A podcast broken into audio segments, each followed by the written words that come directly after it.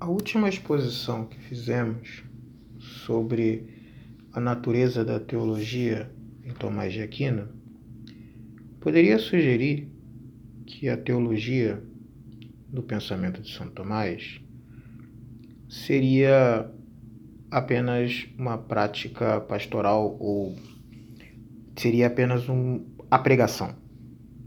Poderíamos confundir a ciência teológica com a, o ato de pregar e de encontrar é, verdades de fé no texto bíblico e nas atividades pastorais e espirituais que precisamos realizar na vida. Porém, isso não é verdade. A teologia é tratada como ciência e o fato de que ela sirva para fecundar, nutrir e fortalecer a fé não significa que ela não seja um trabalho é, cientificamente realizado.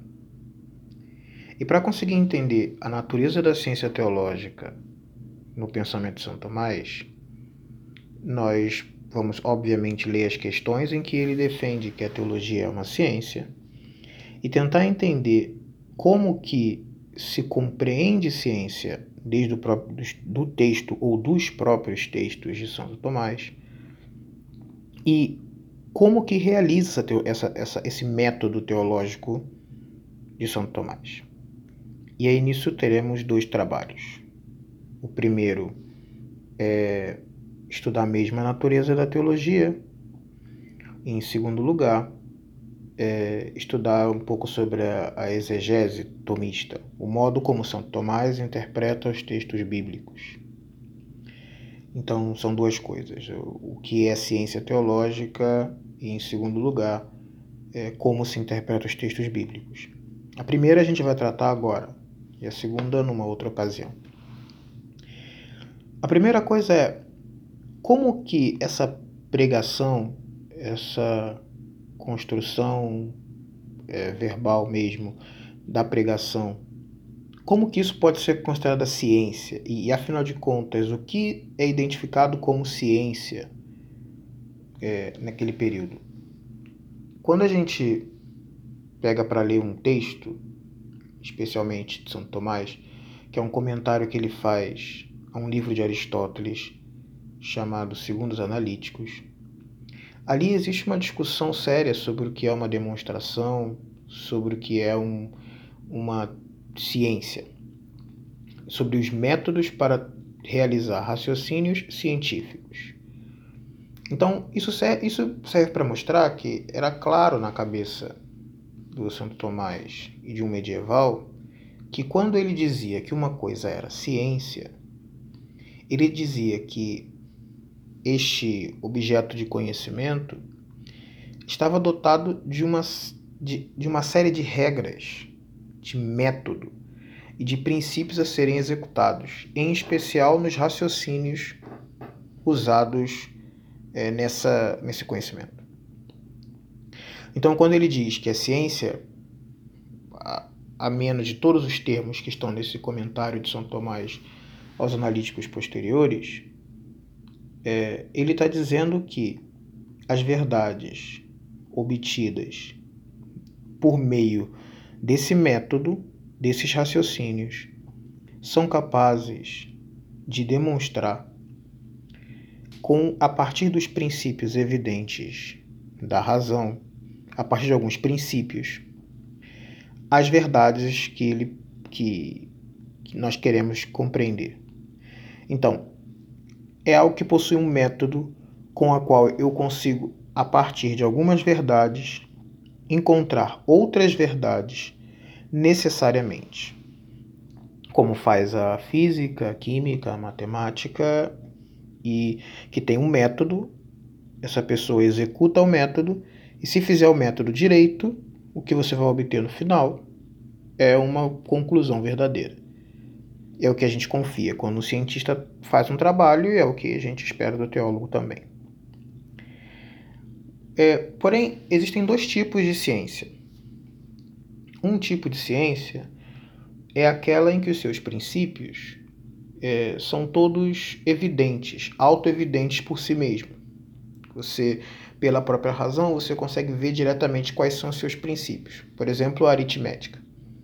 A gente sabe que 2 mais 2 é 4 e a gente percebe isso com um certo grau de, de evidência, pega as duas quantidades, bota uma do lado da outra e compara, e de fato é isso mesmo. Então, você consegue retirar da própria razão, das próprias coisas que você vê, é, os princípios daquela ciência. Outro exemplo, a geometria. Você tem lá os axiomas de Euclides, tem umas, uma série de axiomas, o que é um ponto, o que é uma reta. É, você consegue entender de que é aquilo, e aí você consegue ver o que é um triângulo, o que é um quadrado, depois as demonstrações do Euclides, e, e aí você consegue entender os princípios daquela ciência. São autoevidentes, se você mesmo vê diretamente. Agora, tem outras ciências que os princípios é, são dependentes de outra ciência. Por exemplo, a música. Quando a gente fala das notas musicais, o músico ele ele recebe as notas musicais como dadas, né? Então ele sabe que tem dó, ré, mi, fá, sol, lá e si. Agora, não, não propriamente o músico sabe como produzir aqueles sons específicos. Quando eu estou falando agora, eu não estou emitindo nem estou emitindo som, mas o som que sai da minha boca não é uma nota musical, não é um dó, não é um ré. E como é que você consegue produzir um Dó ou um Ré primeiramente? Bom, é, os nomes podem ser padronizados, mas emitir aquele som em primeiro lugar, ou sons que sejam ordenados, né? É, você precisa de uma corda. E você pega uma corda, você faz, tensiona aquela corda, sai um som. Você dobra aquela corda no meio, vai sair outro som. E aí você dobra aquela corda no meio de duas vezes, vai sair um outro som. E, e aí a gente vai padronizando esses sons todos até que você tem um conjunto de sons que a gente chama de notas musicais. Esse processo de você cortar a corda no meio, cortar no meio, até você até saírem os sons exatamente como a gente está acostumado, né? Os sons das notas musicais, que não são exatamente os mesmos que a gente está quando a gente fala, quando a gente fala, sai uma série de som que não é nota musical. Mas não é, esse conhecimento depende da matemática, porque para você poder saber o que é a metade, o que é a quarta parte, o que é a quinta parte, isso é matemática. Então, é, esses princípios da música, como cálculo de ritmo, tempo, ou mesmo as regras de harmonia, a posição das notas, várias destas coisas estão diretamente vinculadas a regras matemáticas. O músico, ele não vai se perguntar sobre o que é um terço, um quarto de uma corda. Ele sabe que está ali, a partir desses dados, ele faz a música. Ele toca. Ele recebe esse princípio da, da aritmética, da matemática e, e, leva a vida. E a partir daí ele constrói uma série de, de coisas impressionantes sem se perguntar sobre aqueles princípios aritméticos que fundamentam o próprio instrumento que ele toca. Isso não é nenhum problema, isso é normal. As, as ciências funcionam assim, algumas com princípios autoevidentes e outras com princípios dependentes. A teologia ela é uma ciência do segundo tipo. Ela não é uma ciência é, como a aritmética, que os seus princípios podem ser obtidos diretamente. Cada um se aproxima, vai lá e vê mas ela é como a música ou como outras ou como outras ciências subalternas, quer dizer, ciências que os princípios fundamentais não procedem dela mesma, procede de uma outra ciência mais elevada. E aí a gente encontra uma, uma tese tomista muito interessante, que é a teologia é uma ciência subalterna. E ela é subalterna a qual ciência? Da onde vêm os princípios da ciência teológica? Aí São Tomás responde: a ciência teológica retira suas premissas da ciência de Deus e dos santos. Por isso a teologia é uma ciência subalterna. Então, o que, que significa isso? é, é como se fosse a comparação entre a aritmética e a música mesmo, que eu acabei de apresentar. O teólogo não é alguém que inventa a nota musical. Ele é alguém que recebe a nota musical. Ou seja, ele não inventa os princípios, os artigos de fé. Ele recebe os artigos de fé. Mas depois que ele recebe os artigos de fé, ele, ele pode construir uma infinidade de coisas que serve para deixar, para explicar melhor tudo que aquele artigo de fé significa. Vou dar um exemplo, uma imagem, né? Talvez um, um músico, um matemático tenha descoberto a nota dó. Um outro matemático tenha percebido que existe dentre as notas dó um, um campo harmônico de dó, que é o que a gente chama de tom, né? Agora, que alguém tenha escrito para mim um estudo como o Bach, tem aqui escreveu uma composição, é, um, ele escreveu uma música em homenagem a cada tom, praticamente, né? Ele escreveu um, uma música chamada O Cravo Bem Temperado, é dos estudos do Bach, O Cravo Bem Temperado. E nesses estudos ele escreveu é, um estudo, uma música praticamente, para cada tom que existia. Então é Dó, Dó sustenido, Ré, Ré sustenido, assim por diante. Que alguém tenha descoberto a nota Dó e apresentado, ou o campo harmônico de Dó e apresentado, é uma coisa. Que alguém tenha conseguido escrever uma composição como a do Bá, que tem essa grandeza em Dó maior e que expressa todo o poder daquele, daquele campo harmônico Dó, isso é, uma, isso é uma coisa que estava dentro do princípio, estava contida em quem inventou as, as primeiras notas musicais e quem organizou os instrumentos, mas não estava explícito para ninguém, exceto até o momento em que o Bach sentou no, no, piano, no caso dele do cravo, e tocou. E aí você fala, nossa, mas tudo isso daí é consequência daquilo que a gente fez, assim, sim, e tem muito mais. E, bom, eu acho que deu para entender o teólogo é alguém fazendo a mesma coisa. Existem os artigos de fé, que nos são dados por Deus, são as verdades de fé. E essas aí, ou a gente recebe e aceita, ou a gente não vai tocar a música da teologia, não tem outro jeito. E, e depois, o teólogo, com os artigos de fé, sobre os artigos de fé, vai explicitar todo o, o poder e a grandeza que estão ali dentro e que você não consegue ver de imediato até a hora que alguém apresenta para você aquelas coisas todas de maneira ordenada.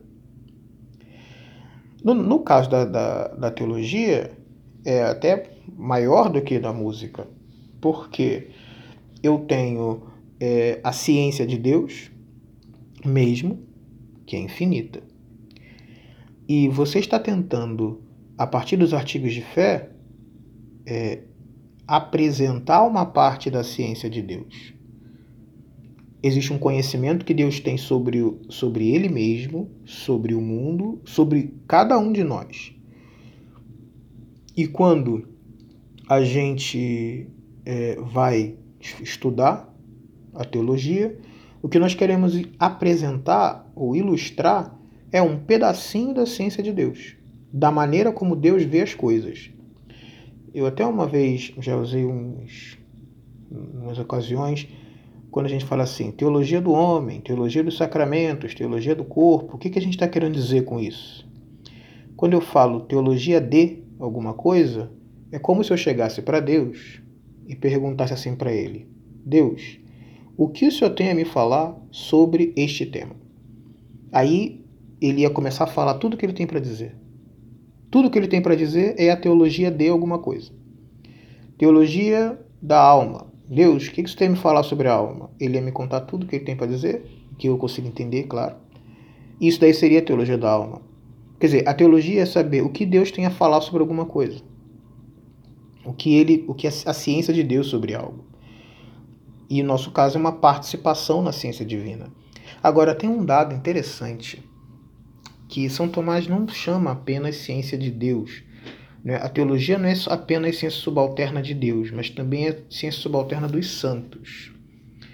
E aí tem um, uma coisa interessante que pode ser uma polêmica e que a gente não vai entrar.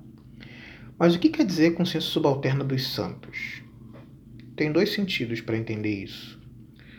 Um é a ciência é, dos santos já bem-aventurados. Então seria o seguinte: existe um conhecimento que Deus mesmo tem de si próprio, que só Ele tem mesmo, é a ciência dele, e tem um conhecimento que os santos têm de Deus quando, quando estão vendo a Deus. É, não é exatamente igual, porque, claro, é, Deus conhece a si mesmo de uma maneira muito mais profunda que qualquer santo é capaz de conhecer a Deus de maneira tão profunda assim. Mas quando é, ele fala da, da ciência dos santos, é uma maneira de mostrar também que a teologia, por um lado, ela é ciência, ciência é, de Deus, claro, ela quer ser uma imagem da ciência de Deus, uma imagem do que Deus vê de si mesmo, mas não é qualquer visão de si mesmo não é, não é a visão de si mesmo que ele tem na própria divindade, porque isso é impossível de conseguir. Mas é a visão que Deus tem de si mesmo que ele partilha com os santos bem-aventurados. Ou seja, existe uma a visão de Deus no céu. É uma forma de, de conhecer a Deus. E os santos no céu recebem essa visão. A teologia ela é uma participação dessa visão, que é a ciência que Deus tem de si mesmo, ao mesmo tempo que é a ciência que ele partilha com aqueles que estão vendo o céu. A ciência que Deus tem de si mesmo e a que ele partilha com aqueles que vão vivendo do céu. Vou tentar usar uma imagem para tentar explicar que diferença é essa entre a ciência de Deus e a ciência dos santos. Imagina que você é, conhece uma pessoa, ele é seu vizinho você tem muitas informações sobre ele, porque você vê sempre na rua, você está próximo, então você sabe coisas sobre o seu vizinho. Mas tem uma outra pessoa que mora na casa do seu vizinho. Essa pessoa conhece mais coisa do que você. Sabe a hora que acorda, sabe algumas, alguns hábitos que ele não costuma aparecer na rua, mas que essa pessoa sabe, mora na casa. O próprio vizinho tem um conhecimento sobre o que as pessoas na rua falam sobre ele, sobre o que ele mesmo é, sabe sobre ele no comportamento dele dentro de casa, e tem um conhecimento que ele tem íntimo que ele não conta para ninguém, porque ele não tem como comunicar, que é o sentimento ou o modo como ele reage diante de certos acontecimentos. Então, três níveis. Tem o seu vizinho mesmo sabe como ele se comporta na rua e sabe quem ele é, sabe como que é a vida dele dentro de casa e por fim sabe inclusive aquelas coisas íntimas que ele não conta para ninguém. Não porque ele não quer, mas porque ele não consegue comunicar, porque não tem como comunicar certos sentimentos, não tem como comunicar de maneira precisa a alegria que eu estou sentindo. Eu não tenho como fazer isso. Então é mais ou menos assim também. Quer dizer, nós que não estamos no céu ainda, temos conhecimentos sobre Deus. E Deus tem esse conhecimento também, ele sabe. Os santos que estão no céu são como esses vizinhos que já moram na casa de Deus. Tem muita informação sobre ele, já vêm, já contemplam as coisas. Mas tem ainda um conhecimento interno de Deus mesmo, que só ele é capaz de, de, de ter, de, de possuir e de existir. Quando a gente fala que a teologia é ciência subalterna é, e, e ciência, a ciência divina dos santos, eu não estou falando dessa ciência divina interna da própria divindade. Eu estou falando da ciência divina que ele partilha com os santos, ou seja, aqueles que moram na casa dele. Porque essa mais interna a gente não tem acesso, mesmo, não tem como. Então, é, mas no fim das contas, o que, que isso significa? Já começa a, a ver que a ciência teológica tem uma, uma espécie de função de ser uma antessala. A gente vai ver que isso, isso, isso pode ser mostrado de maneira mais clara. Uma antessala da visão de Deus na, na vida eterna. Por que digo antessala? É, digo antessala no sentido de que a intenção é que você comece a, ainda que com dificuldades, é, tocar com a inteligência, obviamente, aqueles mistérios e aquelas coisas que o santo, lá na vida bem-aventurada, está vendo mesmo. E que lá você vai ver também.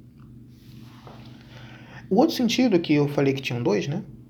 Que é a ciência dos santos, é que algumas pessoas interpretam esses santos é, não propriamente nos já bem-aventurados, mas no santo mesmo, quer dizer, alguém que nessa vida já tem uma união com Deus muito grande. Também esse sentido é, tem a sua correção, mas também tem os seus perigos. É, só que para poder entender de que, em que sentido a gente pode falar que a teologia também é ciência dos santos, desses que têm uma vida de santidade muito intensa, seria importante a gente chegar na relação entre ciência e sabedoria. Então você espera um pouquinho que a gente vai chegar lá daqui a pouco. É... Então, entendemos que a teologia é uma ciência subalterna, que nem a música lá em aritmética. Então a gente tem que aprender aqui a tocar músicas agradáveis a Deus. E, e a questão é, como que acontece isso?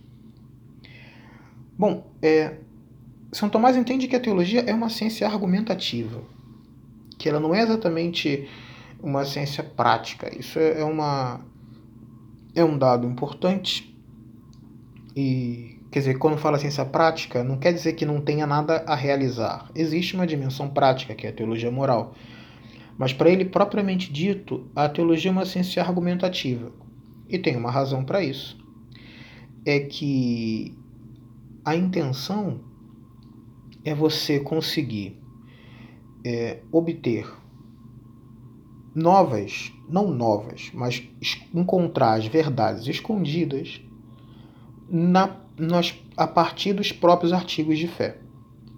Ela não é uma ciência argumentativa no mesmo sentido que a filosofia. Porque a filosofia vai argumentar em cima dos acontecimentos da, da vida, da realidade. Né? Então as coisas acontecem, a filosofia argumenta a partir disso, a partir da sociedade, do que as pessoas aceitam, dos seus valores, do, dos princípios evidentes à razão. Mas a teologia não. A teologia está argumentando a partir dos artigos de fé a gente faz uma série de argumentações, argumenta na intenção de expor alguma coisa que está ali, mas escondido. Quando a gente fala é, disso, estou é, é, falando de, uma, de um princípio muito básico que é sobre o silogismo mesmo, ou seja, existe um método lógico usado por Aristóteles e também por Santo Tomás de Aquino e muito conhecido pelos medievais, que é um método em que você faz uma espécie de, um, de, uma, de uma regra lógica, em que você, a partir de algumas sentenças, de algumas coisas que você sabe que é verdade, você encontra outras coisas que você também que são verdade necessariamente. Vou dar um exemplo, que é o, o a silogismo mais famoso da história da filosofia, que é Sócrates é todo, todo homem é mortal, Sócrates é homem, Logo, Sócrates é mortal. É o mais famoso, que no fim das contas é: bom, todo homem mortal, é verdade. O Sócrates é homem, é, então todos Sócrates só pode ser mortal. Essas, esses argumentos, essa estrutura de lógica, é quando você tem algumas coisas que você sabe que são verdadeiras, e a partir dessas, logicamente, a terceira será verdadeira também. E isso é um argumento. Agora, tem alguns argumentos que são válidos, tem outros argumentos que não são válidos, tem os argumentos que são científicos, tem outros argumentos que são apenas retóricos, apenas servem para convencer, mas não, não expressam uma ciência. E para São Tomás, a teologia ela funciona desse modo, essa, essa, esses argumentos. Ele vai dando argumentos necessários, científicos, na intenção de que, depois de dar todos os argumentos científicos, no final você vai encontrar uma sentença que estava escondida, a gente não sabia, e que graças a esse argumento todo chegou à luz. E agora eu estou vendo. É, então é isso é natureza é, da teologia como ciência. Agora poderíamos perguntar ainda, mas a teologia estuda exatamente o que? Eu já entendi que ela trata dos artigos de fé, já entendi que ela quer ser uma imitação da ciência de Deus, e mas afinal de contas, ela estuda propriamente o que? Então, a teologia estuda todas as coisas. Por quê? É, eu, foi o que nós acabamos de falar. Se a intenção da teologia é ser uma imagem da ciência de Deus, e a gente já, já crê que Deus criou o mundo, que criou tudo, que inclusive é, é o Salvador. Então, não só conhece todas as coisas que existem, que nós podemos ver, como também aquelas coisas que existem e que nós não podemos ver, mas que são reais. Então, se a intenção da teologia é ser uma espécie de imagem da ciência de Deus, e a ciência de Deus engloba todas as coisas, então sim, a gente vai estudar materialmente todas as coisas. Vai estudar o homem, os anjos, a criação, a salvação, tudo, tudo. Né? Pode ter teologia de tudo. Mas, e ainda assim, restaria, tudo bem. Materialmente eu posso estudar de tudo, porque é tudo que Deus sabe, né? Agora, qual a diferença então entre o filósofo estudando o homem e um teólogo estudando o homem? Qual a diferença entre um antropólogo e o teólogo estudando as mesmas coisas? Então aí, é, no artigo 3 dessa questão número 1, apresenta é, a teologia não como uma universidade de saberes. Né? Um livro de teologia não é uma biblioteca de saberes, mas como uma coisa una. Quer dizer, o fato de estudar todas as coisas né, na teologia não significa que você vai estudar todas elas é, do mesmo modo. Não é que a teologia do homem é a mesma coisa que a antropologia filosófica ou que a antropologia é, experimental ou que a psicologia científica não é a mesma coisa. Por quê? Porque a teologia ela se ocupa de todas as coisas enquanto estas se relacionam com Deus. Não é apenas, não é qualquer conhecimento de Deus que nós estamos interessados na teologia. Não é não é como se fosse o seguinte: Deus tem o conhecimento de todas as coisas. Exatamente. A teologia é a ciência que quer imitar o conhecimento divino, ver como entender como Deus interpreta as coisas. Sim. Bom, Deus conhece a física, então a física mesmo é teologia. Então a teologia não seria uma ciência, mas seria no fundo o compêndio de todas as ciências juntas. Eu vou dizer não, porque o específico da, da teologia não é não é um conhecimento que é igual ao que Deus tem. Porque se fosse assim, todos os conhecimentos seriam teologia. Mas é o conhecimento que Deus tem da coisa na sua relação com Ele na sua relação com Deus. Ou seja, como que cada uma daquelas coisas se relaciona com a sua providência, com a providência divina. Como que é, aquela, aquele objeto que eu estou estudando, teologia do corpo que seja, como que a, o, a, o corpo se relaciona com a, a revelação divina, como que isso se relaciona com a salvação humana, como que isso se coloca dentro do, do complexo do, do, da, do desígnio que Deus tem de salvar. Então não é exatamente é, o conhecimento do cientista, propriamente dito, técnico, que pertence ao âmbito da teologia, mas sim o que esses conhecimentos, ainda que esses conhecimentos sejam técnicos, como que eles se relacionam com a vida eterna. Tem uma frase que aparece sempre no, no, no dia de, de, Meu Deus, o santo patrono dos seminaristas, eu sempre esqueço o nome dele. É, bom, depois eu lembro que ele sempre dizia, é, perguntava assim com todos os acontecimentos da vida dele. Ele perguntava: "O que isso significa para a salvação?" Então, ou seja, o que é, no fundo essa esse seria o trabalho da teologia, saber que estas coisas todas significam para a salvação. E, e nesse sentido a gente consegue entender a distinção entre o conhecimento que um teólogo pode ter quando ele escreve uma teologia da ciência, ou uma teologia da física, que seja, uma coisa bem criativa, é, e o que seria o físico mesmo estudando. Ou seja, o que aqueles conhecimentos importam para a salvação. É assim. E assim a gente também consegue entender como que a teologia se relaciona com outras ciências. Então, são Tomás usa uma imagem nesse artigo 3, que eu particularmente acho bastante interessante, que é a imagem da relação entre o senso comum e os sentidos externos. Eu, particularmente, acho que essa relação entre teologia e ciências, que se apresenta aqui é, no São Tomás, é, eu acho altamente interessante e acho que pode ser até uma, uma luz para resolver alguns problemas teóricos interessantes hoje em dia, mas isso a gente vai falar não. Que é a maneira de compreender a relação entre a teologia e as ciências, todas, pode ser história, pode ser é, arte, pode ser física, matemática, engenharia, até qualquer, qualquer das, das ciências. E como que elas se relacionam? Ele fala, relacionam-se como o senso comum e os sentidos externos. E para poder entender essa analogia, tem que saber o que é sentido comum e o que são sentidos externos.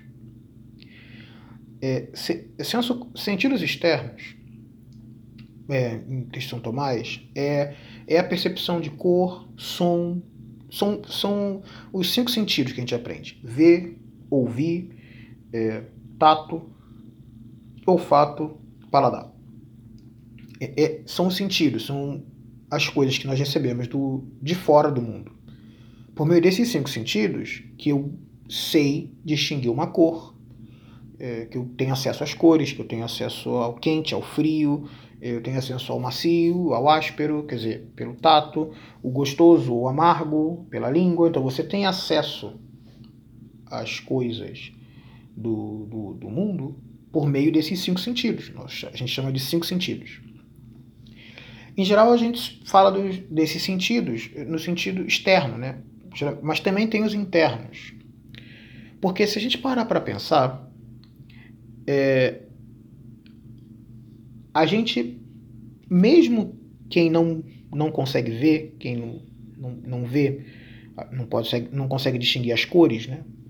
Quem, quem não vê não sabe distinguir vermelho de amarelo. Uma pessoa que nasceu cego de nascença é, não consegue distinguir o vermelho do amarelo, exceto por alguns sinais de toque, né?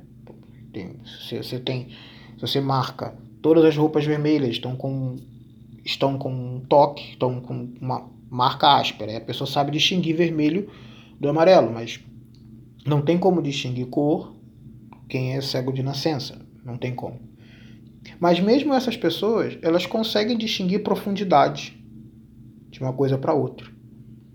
Nós usamos a para poder perceber profundidade a visão, mas mesmo quem não vê consegue distinguir profundidade.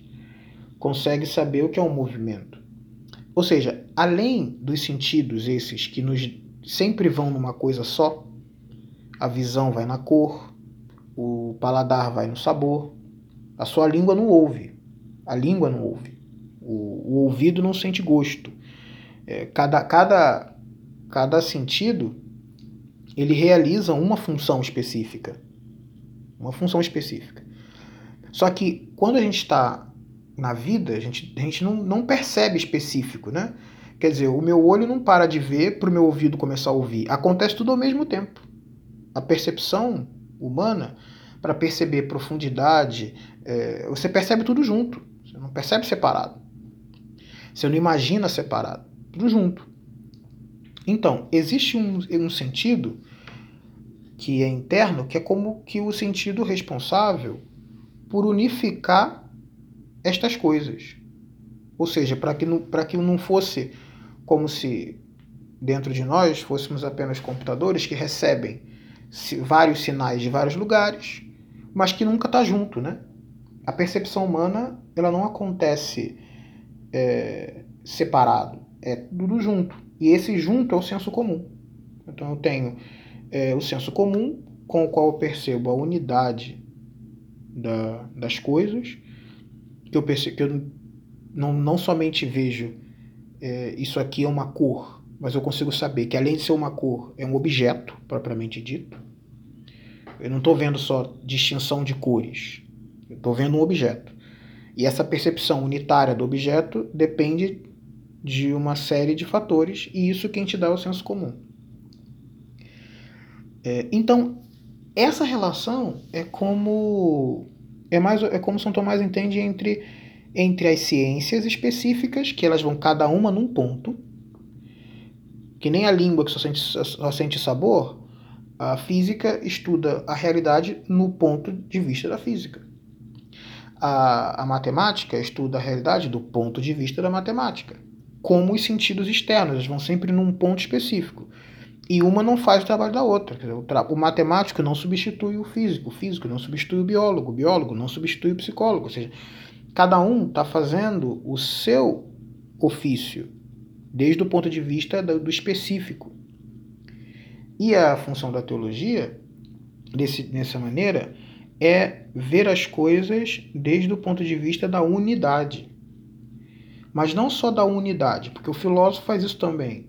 Vê as descobertas específicas desde o ponto de vista da unidade do conhecimento. Mas é mais do que isso, é em relação à unidade com Deus, ou seja, como que todas estas coisas construídas, produzidas e entendidas pelo ser humano se relacionam com a vontade divina, que um dia falou: faça-se, e todas essas coisas foram feitas. É, não sei se o que eu falei foi suficiente, mas só para poder e entender. É, quando Deus falou faça-se e criou o mundo todo, ali já havia a potência, ou seja, a possibilidade de produzir um celular. Naquele primeiro dia. Porque a natureza que existiu no dia do faça-se é, e a natureza que estamos vivendo aqui exatamente agora, né? É, é a mesma, não é outra. Não é que houve uma, uma natureza em que Deus falou no princípio e uma outra natureza agora. A natureza é agora. Faça-se a luz, a luz se fez. É a luz, é a mesma luz. Então, quer dizer, no, me, no dia da criação, no momento da criação, essa série de possibilidades tecnológicas que nós temos aqui agora já estavam no interior da natureza. E quem fez a natureza já tinha consciência de que todas essas coisas eram possíveis. E aí vem a pergunta, mas se ele já sabia todas essas coisas, já tinha tudo isso na cabeça, o que ele queria com tudo isso? Essa é a pergunta do teólogo. Desde o ponto de vista do plano de Deus da salvação, o que, que ele queria quando ele criou um mundo capaz de existir um celular? É, essa é uma pergunta teológica, não é uma pergunta mais filosófica. Não é só a unidade do conhecimento das coisas desde o ponto de vista dos princípios primeiros da razão humana, é desde o ponto de vista dos princípios primeiros da razão divina. Porque ele criou um mundo com a capacidade de que tivesse uma onda eletromagnética. Poderia não ter criado o um mundo com isso.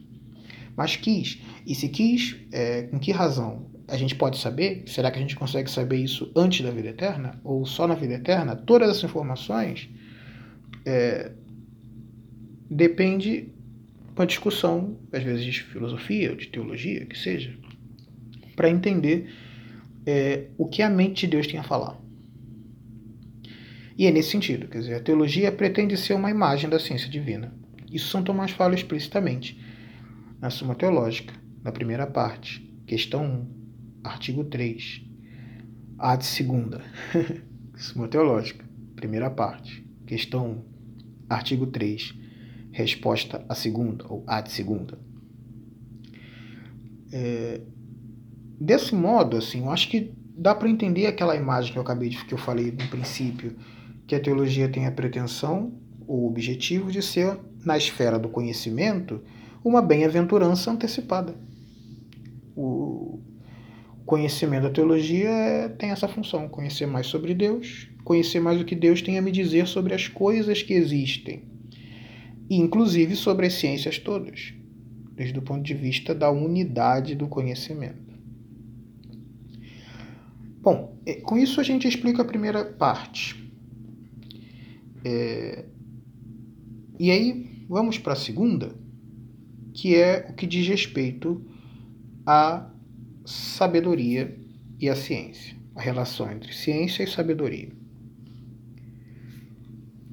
Bom, é, afinal de contas, a teologia é a ciência, pelo que a gente acabou de falar, todas as características, é, é, ciência, no sentido de que você vai fazer demonstração, e demonstração envolve uma série de regras, e por isso ela é ciência.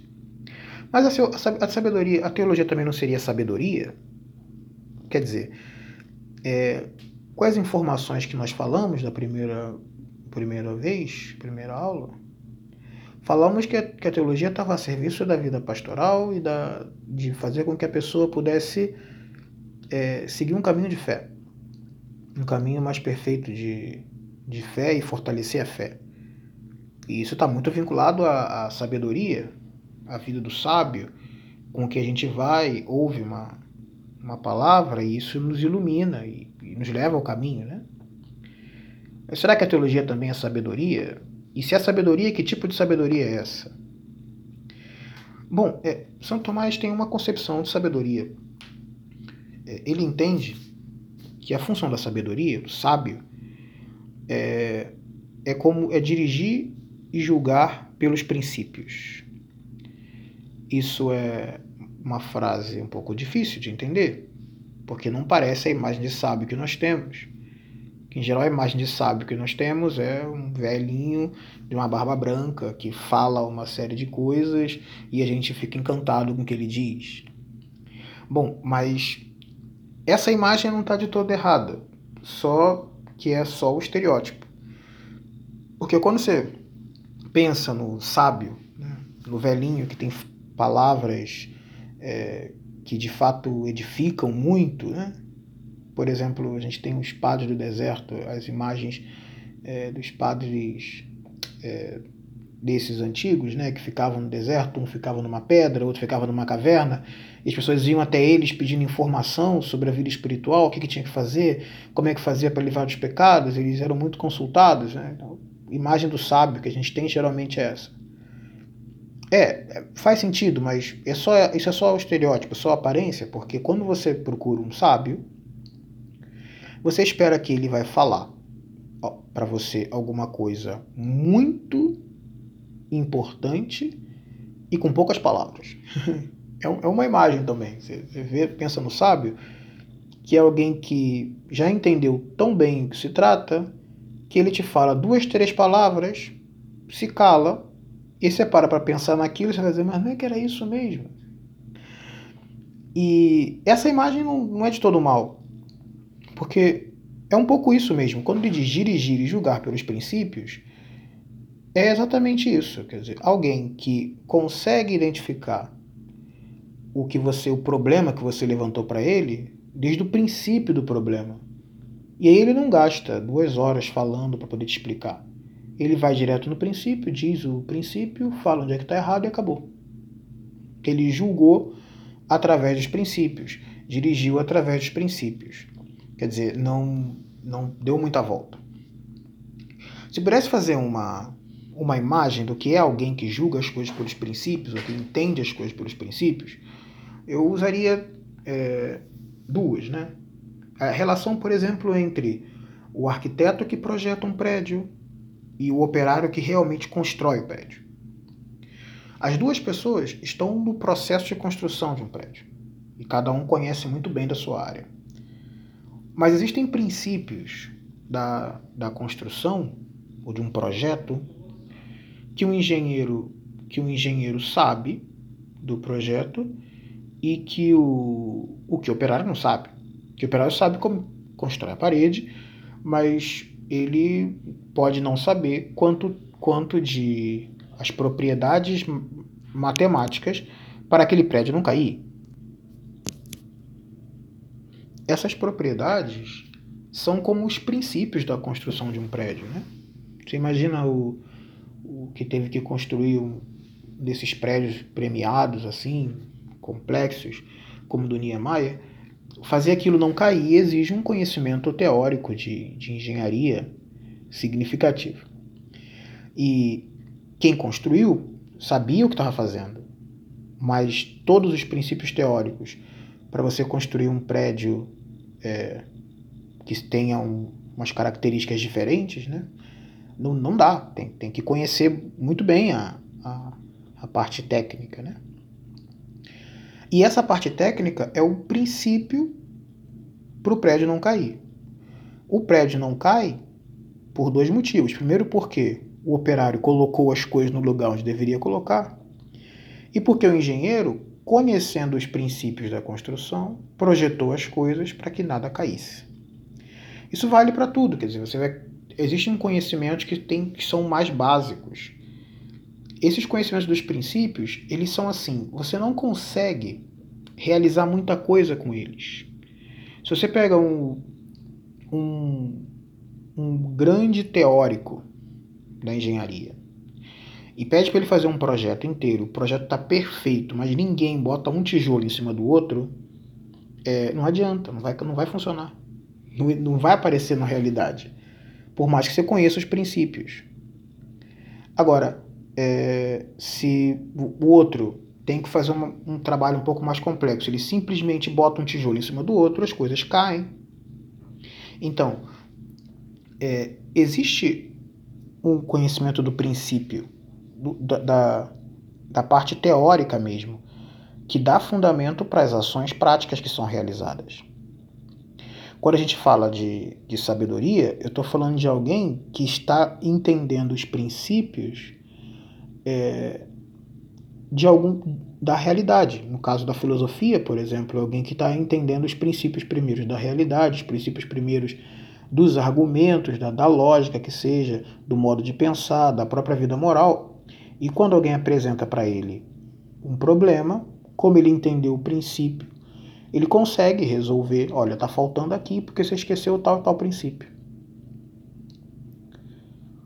Então, é, mas ao mesmo tempo, antes de concluir, ao mesmo tempo, é, é bom entender também que o simples conhecimento do princípio, sem uma realização daquelas coisas, não significa nada.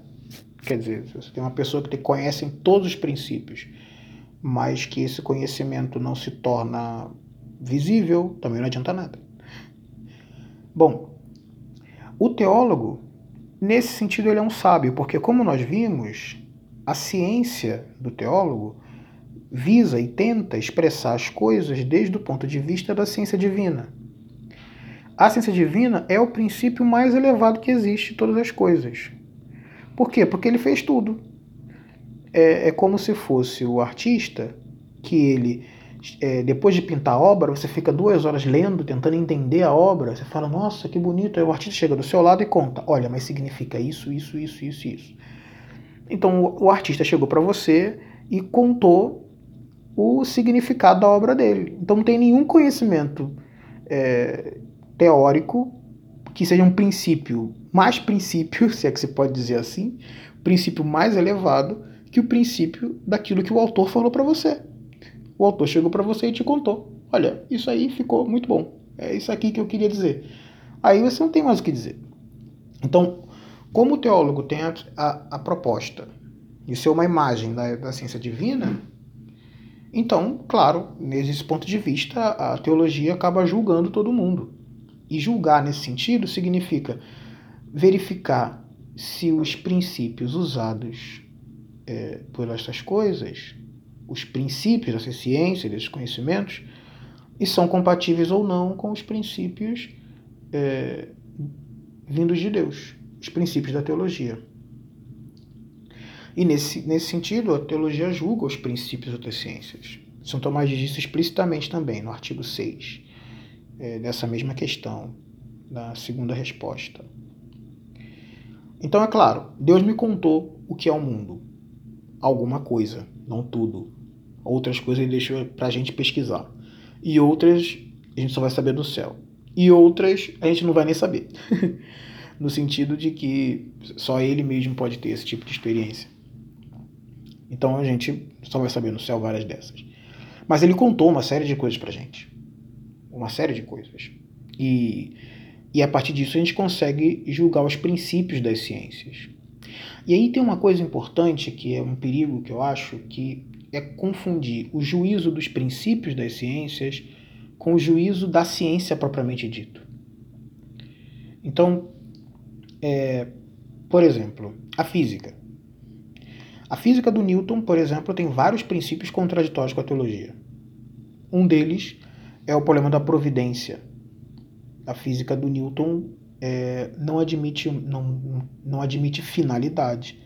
E por isso tirou da, da, da física a noção vinculada à providência divina.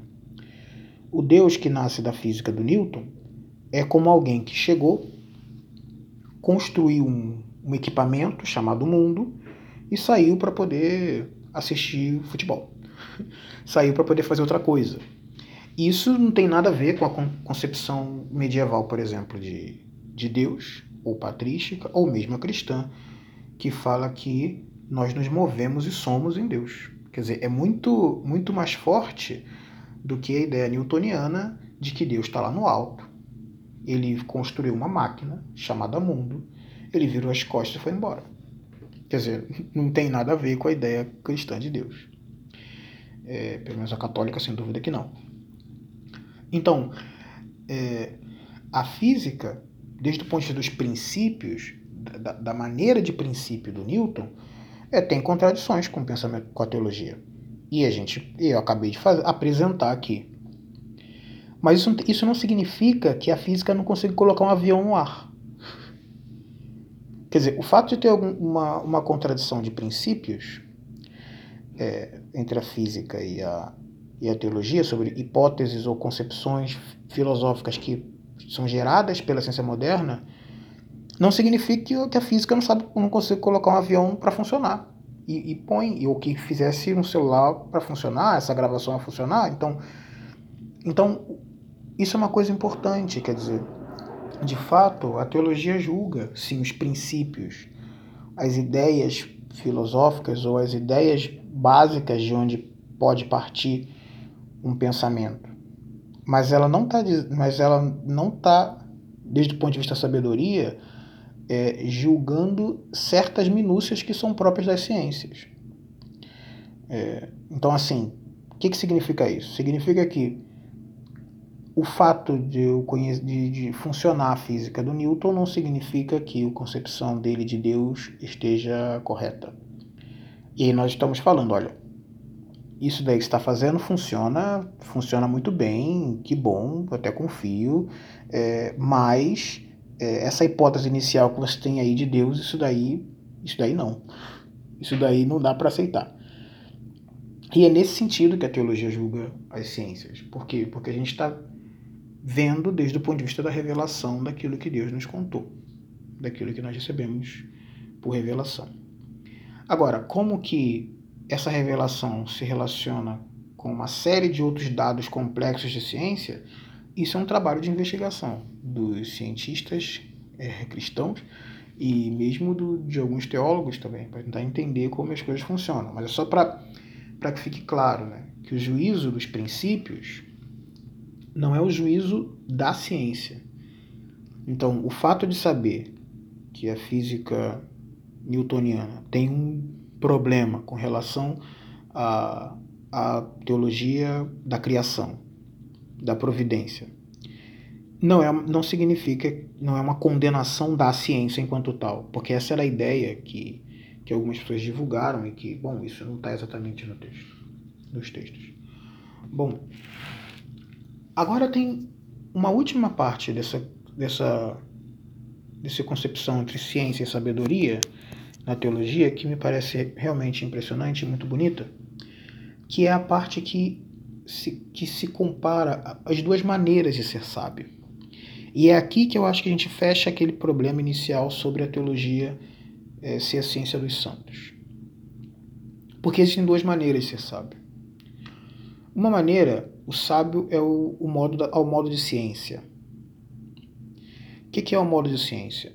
Existem algumas pessoas que conhecem os, muito bem os princípios de uma ciência e são capazes de deduzir corretamente tudo que vem daquela ciência. Um, teólogo, um filósofo moral, por exemplo, pode conhecer muito bem o que é cada virtude. Pode conhecer muito bem como que essas virtudes é, agem no ser humano. Pode saber instruir as pessoas para atingir as virtudes e ele mesmo pode não ter virtude nenhuma.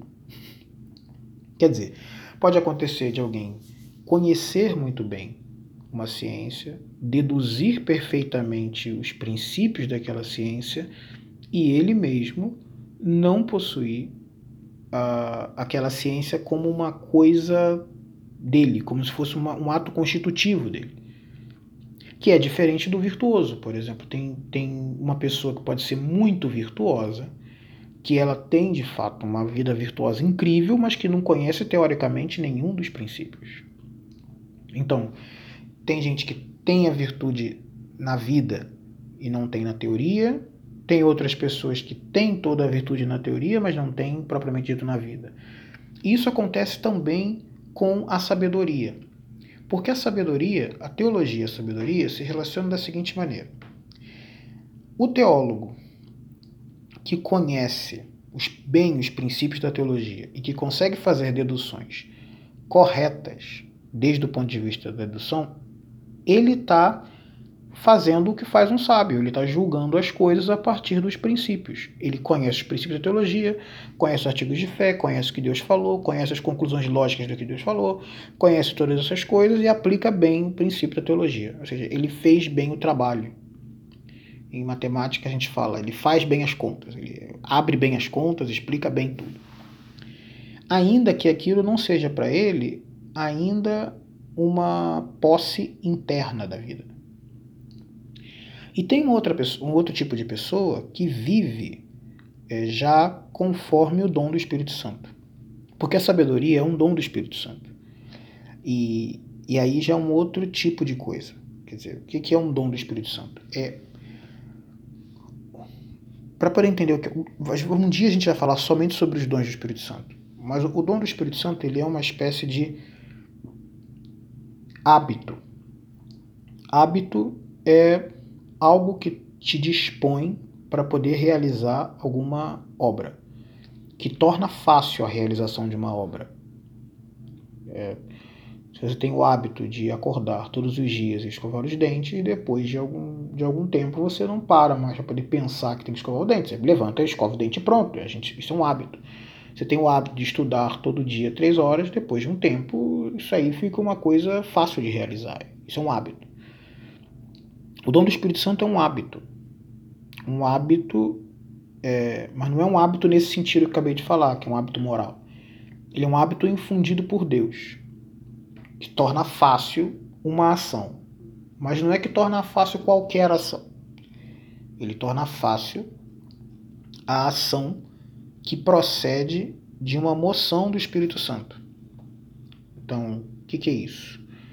É como se Deus, é como se o dom do Espírito Santo fosse uma antena ou uma, só usar favela, como se fosse uma antena, uma antena que recebe um sinal de, de desses, desses sinais de rádio que seja, ou sinal de internet, não sei, de rádio, melhor.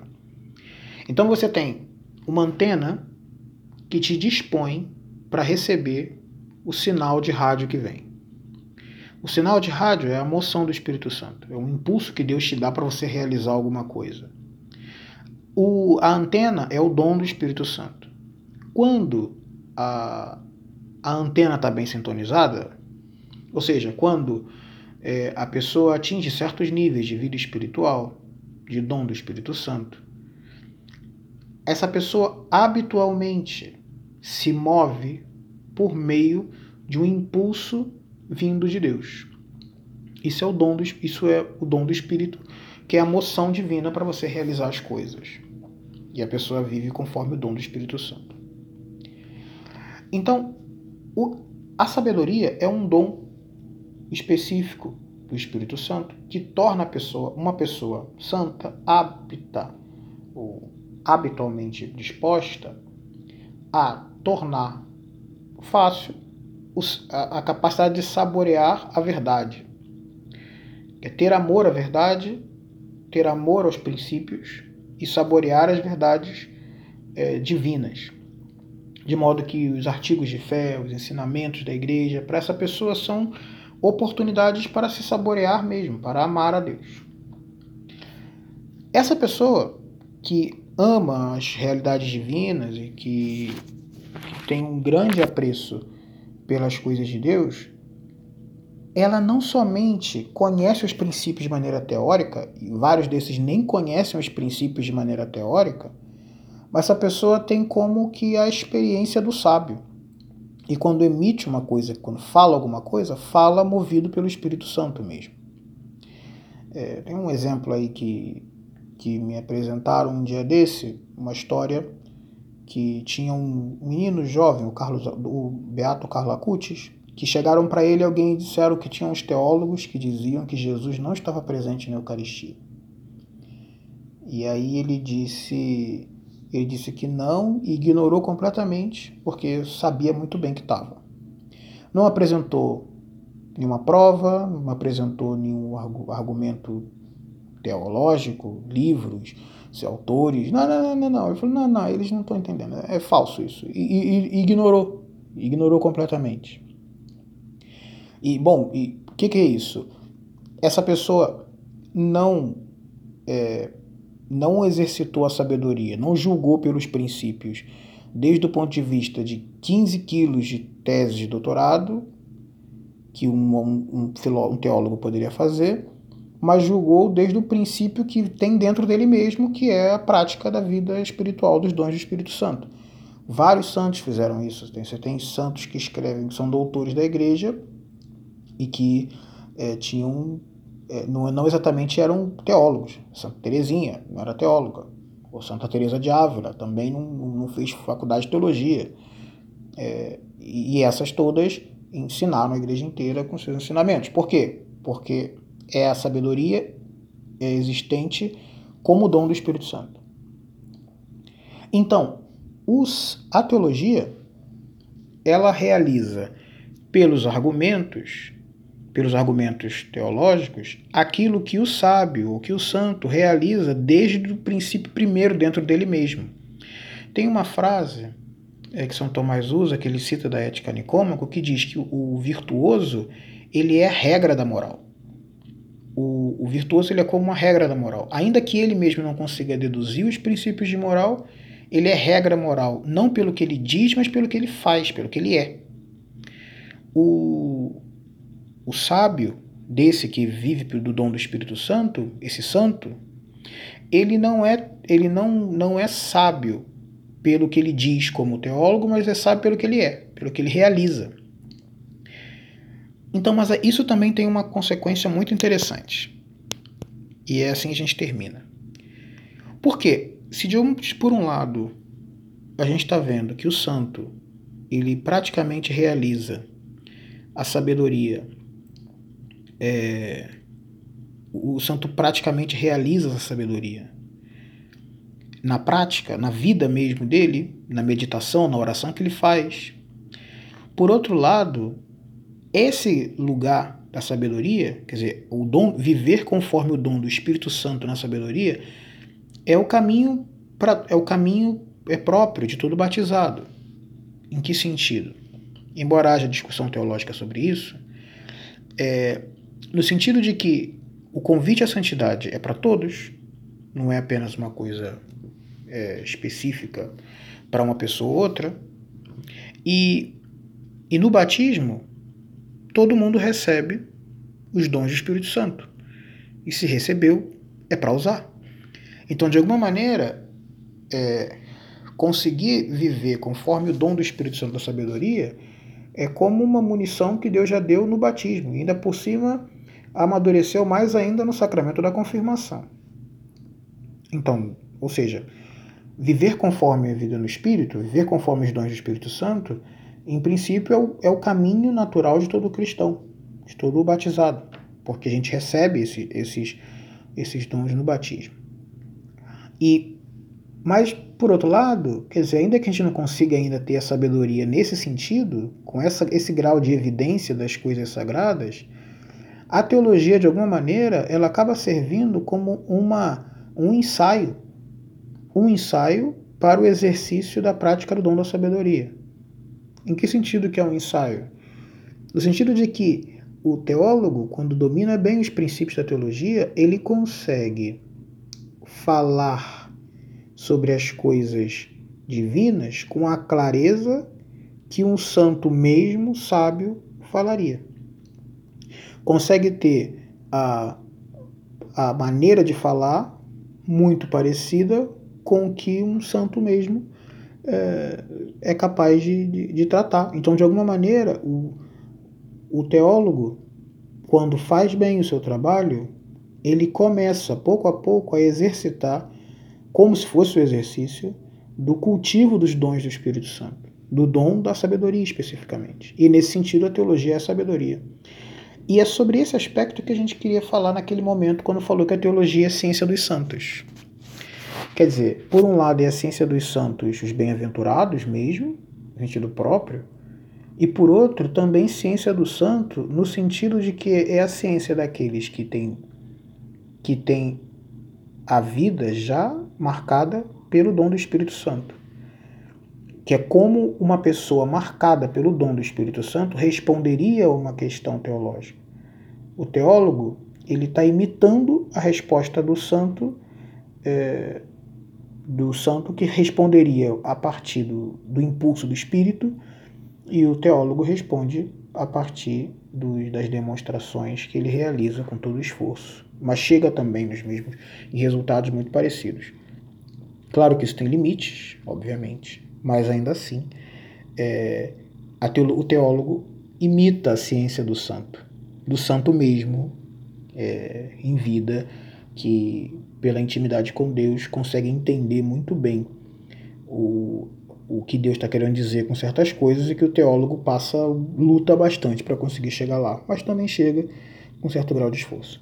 Então, a gente fica por aqui e depois a gente fala, na próxima vez, falaremos sobre a exegese tomista, que eu particularmente acho que é uma das coisas mais bonitas que a gente tem a fazer agora nesse princípio de da Suma Teológica. Então ficamos por aqui.